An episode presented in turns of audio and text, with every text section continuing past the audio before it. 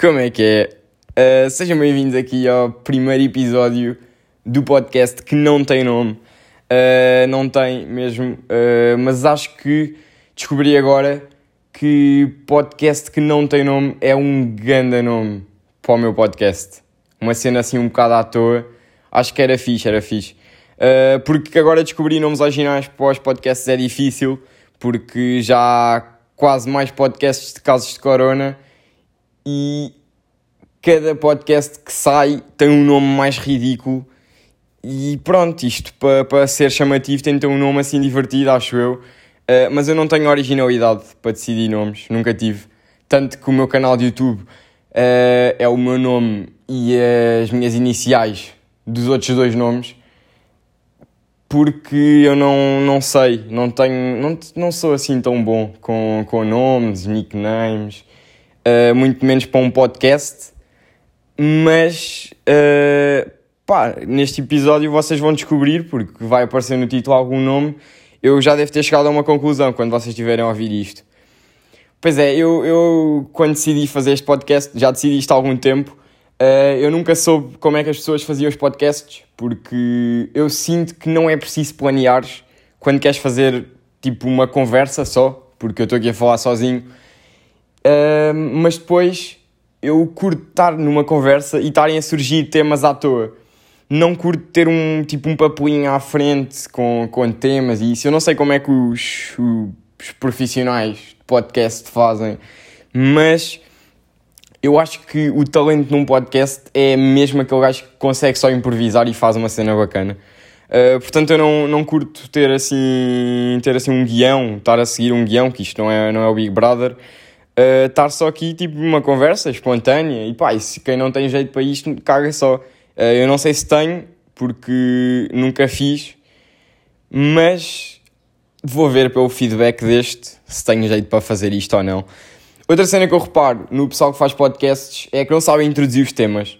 Eu não, não sei se vocês sabem, mas há pessoal que, que apresenta isto como se fosse uma videoaula e dão o sumário todo e depois dizem, ah, agora vamos falar sobre isto, agora... e não percebo qual é que é a lógica de fazer um podcast como se fosse uma aula, tipo, eu curto muito mais dos podcasts quando a cena é mesmo tipo só uma conversa e tipo vais dizendo os temas à toa e os temas aparecem e tu nem sequer reparas, a conversa muda bem rápido.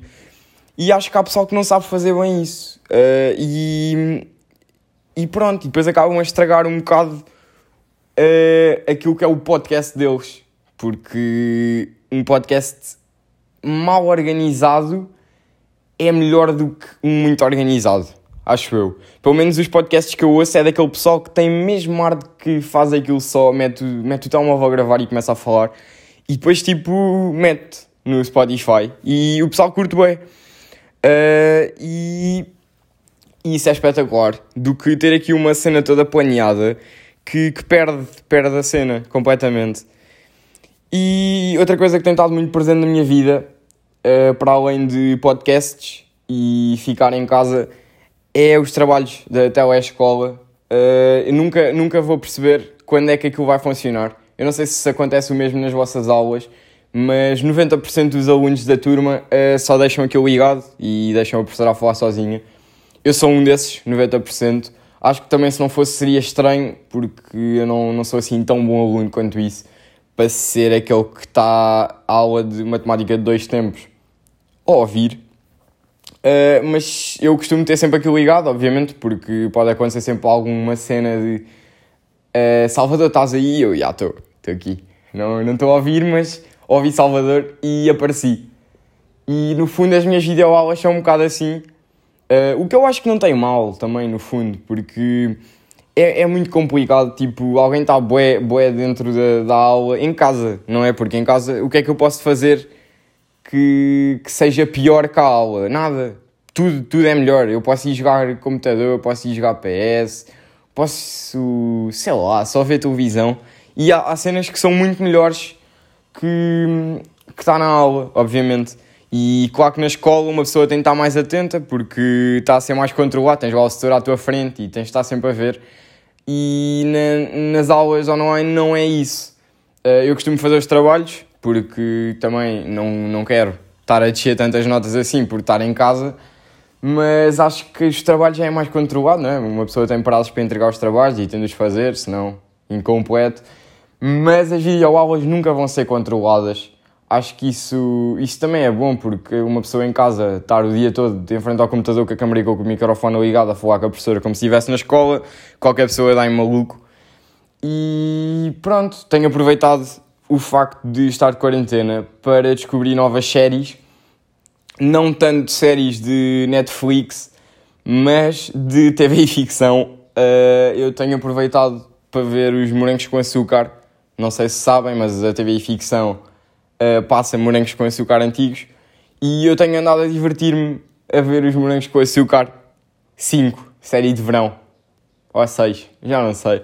Mas passem na TV e ficção e vejam porque é o conselho que fica aqui para, para, acabar, para acabar este episódio.